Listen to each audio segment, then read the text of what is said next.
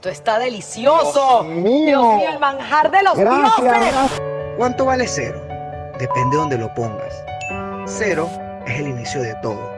Y a todos alguna vez nos tocó comenzar desde cero. Chequeando tu Instagram, vi que eres una persona profesional, que sabe lo que estás haciendo, que manejas bien sus redes, que eres despistada, que haces locura.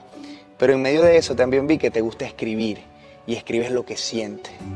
Eso me hace pensar a mí que tú eres una persona noble de corazón y que siente fervientemente. Hoy quiero hablar con esa Joana. ¿Cuánto tiempo llevas aquí? Ya tengo dos años y unos cinco meses aproximadamente. Cuando llegaste aquí, ¿no tuviste un choque Cuando con llegué aquí fue un súper choque. Mi, primer, mi primera presentación en público fue con Marco. Nosotros veníamos de Venezuela, que efectivamente la gente ya nos conocía. Hacíamos esta comedy, hacíamos obras de teatro y bueno, teníamos un público de unas 50, 100 personas y para nosotros eso era... soldado, llenamos. y teníamos presentación en Miami, nuestra presenta- primera presentación en Miami. Dijo, "Marico, Y eso se escucha por las redes de Miami, Miami, Miami, Miami. Miami, no jodas, marico. Llegamos y me acuerdo que era en un restaurante. Juancito. Tres mesas. Y de las tres mesas habían casi dos personas en cada mesa. Y cuando digo, ¡eh, con usted! Y, a- y animo y no sé qué. Yo, esta gente no se anima. ¡Marco! Y tiene un chiste, Marco tiene un chiste. Y esto fue lo que se escuchó. Y eso mata, No, no, no, no. eso no, no, mata. no, no, no, no, no, no, no. Yo me bajé y yo dije, ok. Marco me dijo, nos devolvemos, nos vamos ya. Y yo, Dios mío, no, yo, qué vergüenza. Yo estando ya acá, esta, esta segunda vez que te digo que, bueno, fue catastrófico de verdad. Yo siempre digo, me imagino que esto no puede decir, y estoy acostumbrada a que en televisión uno puede decir groserías, pero fue un año de mierda. Para mí fue un año Esto es desde cero, aquí puedes decir. súper de mierda, o sea, pero un año de mierda que le agradezco a Dios hoy. Mira, no, no te imaginas cuánto le puedo agradecer a Dios ese año de mierda. Me dado Fue un año que, mm, que dormí en colchón inflable. La gente cree que es que uno, porque, ay, mira, ya, ella nunca ha pasado a pesar. Dormí en colchón inflable, desinflado, porque no se inflaba, y dormí, dormí como. Era en un cuarto de depósito donde guardaban cajas y vainas, y yo dormía en un pedacito del colchón que yo doblaba para poder descansar ahí. Eh, después dormí en un garaje. Esto no es para dar pesar, ¿ok? Porque Totalmente. nunca- Eso es para que la gente sepa lo que tuviste que pasar Nunca- para llegar donde estás ahorita. Obviamente, El nombre que obviamente. has construido como Joana Vargas. Eh, Obviamente. Eso se trata esto. Después pasé a vivir en una habitación. Esto te estoy hablando de hace dos años para acá. No fue que hace 10 años yo dormía. Hace dos años, exactamente yo en este momento dormía eh, y hacía entrevistas yo durmiendo en un garaje. Ese contraste, chama. Ese contraste de, salir de y mi, mi ropa estaba en una caja. O sea, yo para hacer, yo todavía hacía entrevistas. Cuando yo estaba haciendo las entrevistas, yo estaba durmiendo en una habitación prestada ahí y yo sacaba mi ropa de, una, de la maleta todavía. Yo tenía una maleta, una caja, o sea, todo era un desastre. ¿Te afectaba verdad. eso? Eh, me afectaba era porque era muy, era, era una desestabilización, de, desestabiliz- bueno, no era estable. Eh, no, mira, mira, mira. No me sentía No bien. me conmigo, mira. Tenía hasta la maleta en el carro todavía. Marico, era un desastre, era un desastre, ¿verdad? Lo otro que me, me dio como que me dijo, hey, empieza a saber que estás acá, es cuando ya en el canal me dicen, ya tú no puedes seguir allá. O sea, tienes tres meses fuera del estudio. O sea, estás de vacaciones y tus compañeros siguen acá, así sea que hay una situación, lo que sea. Exactamente. Y tuve, fue la primera decisión, mira, se me paran los pelos porque fue la primera decisión eh, más, más traumática de mi vida, haber mm, renunciado a mi sueño, a mi vida, a mi trabajo, que era el canal, que era mi programa de televisión que yo amaba y que yo fundé. O sea, ese programa de televisión lo empecé yo desde cero, desde cero. Yo quería que tú estuvieses aquí, fue por el post que tú hiciste en diciembre, comparando con el diciembre pasado que estabas demacrada y estabas deprimida. Y tú decías, bueno, tú, tú no te das cuenta y una depresión mata a cualquier persona. Yo te puedo decir que yo me morí un 99%. Sí. Ese 1% fue porque, no sé, Dios estaba ahí. Pero yo llegué en noviembre, diciembre y para mí fue una depresión total.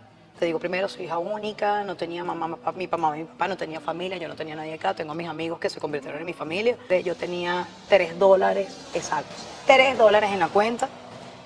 Y llegó diciembre y, es, y yo lo único que hice, te puedo decir, desde el de 17 de diciembre hasta el 31, que los tengo exactos, fue llorar. ¿Cómo te levantaste? El, el primero de enero, nunca se me va a olvidar. Y me acuerdo que seguro se me salían las lágrimas así, no me paraba ni a orinar. No tenía, no Te tenía nada, porque yo no estaba tomando ni comiendo absolutamente nada. Cuando yo me vi en el espejo, era un cadáver. O sea, era, te lo juro, un esqueleto, yo me vi y dije, wow, yo misma, yo misma. Y me acuerdo que abrí la persiana de la habitación y me pegó el sol en la cara. Y dije, no, no sé qué fue, te lo juro, yo, me- yo Dios. digo Dios. Me puse unos tenis y salí de la casa y empecé a trotar. Empecé a trotar y empecé a correr, Forrest Gump y yo. O sea, empecé a correr y las lágrimas me salían, pero era otras lágrimas. O sea, no sé cómo explicártelo. Empecé a correr y a correr y empecé a darle gracias a Dios porque me empecé a sentir, empecé como a llorar. De, primero de mala- me sentí mal agradecida porque yo dije que, o sea, tengo todos los sentidos, no estoy enferma, estoy bien. Eh, ey, tengo, tengo un techo, así sea como sea, tengo un techo. O sea, mucha gente está durmiendo en las calles. Y empecé a trotar, a trotar, a trotar, a trotar. Y cuando regresé a la casa, bueno, seguía igual de pelabola, pero ya tenía otro ánimo. Pero fue no el que- inicio, O sea, no fue que llegué, que ya todo se lo... no. Tenía 3 mil dólares en el bolsillo, no. troté 3K y se convirtieron en 3 mil dólares, así que trota 8K tú. De checar que vas a ver que no va a pasar nada. Pero llegué y ahí fue cuando empecé como... Fue como cuando sentí que, ¿sabes? Si tú no haces nada, el universo tampoco te va a dar la mano para que, te, para que algo te pase. Totalmente. Y bueno, y así fue como mm, empecé por lo menos a, a trabajar, a producir. Ya. Eh, de esa habitación apenas, te estoy hablando que eso fue enero, febrero, yo me logré mudar. Ta, ta, ta, octubre. O sea, yo ahorita este octubre estoy cumpliendo un año en la casa que me mudé de dos pisos, eh, yo sola. O sea, en ese momento lo pude hacer y dije, ya después, diciembre, no fue que no podía ver a mi papá, sino que me la traje, primera vez yo no podía. Huevo. Entonces, este, que te para mí, paraste. sí, o sea, para mí fue, o sea, traerme a mi mamá, pagarle que Eres no muy pasara- creyente, ¿verdad? Súper. 8 de julio del 2017. Posteaste una foto y en el, en el final del texto decía, si hablan con Dios, díganle que muchas gracias por darme una nueva oportunidad de vida. ¿Fue literal eso lo que escribiste? Wow, wow, wow, wow, wow. Sí, yo soy súper creyente. Eso fue después del accidente que tuve. Como te digo, o sea, fue un milagro que me haya quedado viva. Fue un milagro. De hecho, hasta eh, cuando llegó la ambulancia y todo, o sea, la gente no podía creer que yo había quedado viva. de- Y recién llegando, llegando. Silvana, em, a todos, tú me la pusiste difícil. ¿Cómo eres es eso? mujer, eres ¿Por qué? coqueta. Espero que te guste este detalle desde cero, una camisa desde cero, Armandito. Armandito, pero ¿por qué la? ¿Por Armandito, pero muñoñada? ¡Ey, qué bella! A ver. Esta- ahí está tu nombre, Mira, tu firma. este detallazo, Dios mío. Pero puso mi nombre mal. ¿Cómo que la puso Ay. mal? Sí, se la fuiste tú que me lo mandaste. Iba a llorar, pero ¿por qué? ¿Por qué te Mira adelante y Puede ser que no avanza. ¿Qué pasa?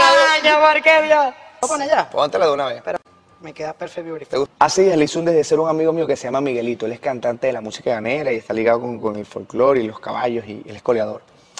Y él me decía que la conexión que hay entre él y el caballo, hay gente que no lo entiende, que eso es algo mágico, que eso es algo de ellos. ¿Quién es Vicky? Vicky es mi hija. Es mi hija. Vicky es un perro callejero. y si lo ven, usted es un perro callejero. Lo que pasa es que yo la mariqué tanto con collarcito Louis Vuitton, Chanel y no Pero sé es qué. perro. Pero es un, es un perro, claro. ¿O perra? Bueno, perro. Ah, pero ya, perro. ya, ya. O sea, Sí, sí, no la- no despectivos, no, es un perro. Es un perro hembra. Es un perro hembra. Es un perro niña. Perro, perro Mm. niña, perro niña. La recogí con un, un, mes- un día de, de na- de recién nacido, pero la recogí para salvarla y curarla, no sé qué, porque tenía un poco de, llena de sangre, rota, gusanos comiéndosela. Eh, y bueno, la quería curar y ponerla en adopción, y eso fue en do- uno, dos, tres días, una semana, dos semanas, un mes, dos meses, y el perrito se curó y empezó a caminar y de repente dijo, wow, yo escuché, mamá, y yo, ¡Guau, mamá! vengo acá.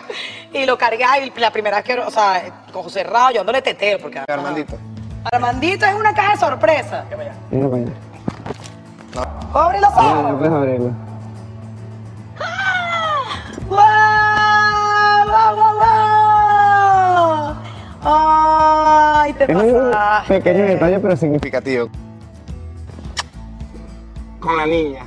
Gracias, mi amor. Gracias por tu tiempo, ¿viste? Esta entrevista te la acepté porque mm, me gustó el concepto, porque me gustó lo que estás haciendo. Y hoy cuando te escuché que le estás echando bola desde cero, desde lo que a ti te gusta y de creer en ti, dije, "Eh, no me equivoqué. No me equivoqué en haber aceptado esta entrevista porque creo que te la mereces y yo también me merecía este premio. Nada, bueno, este me va a llorar a mí. Joana, gracias por todo. Dios te bendiga. Gracias, mi amor. Gracias por todo. Y los regalos no se acaban, ¿viste?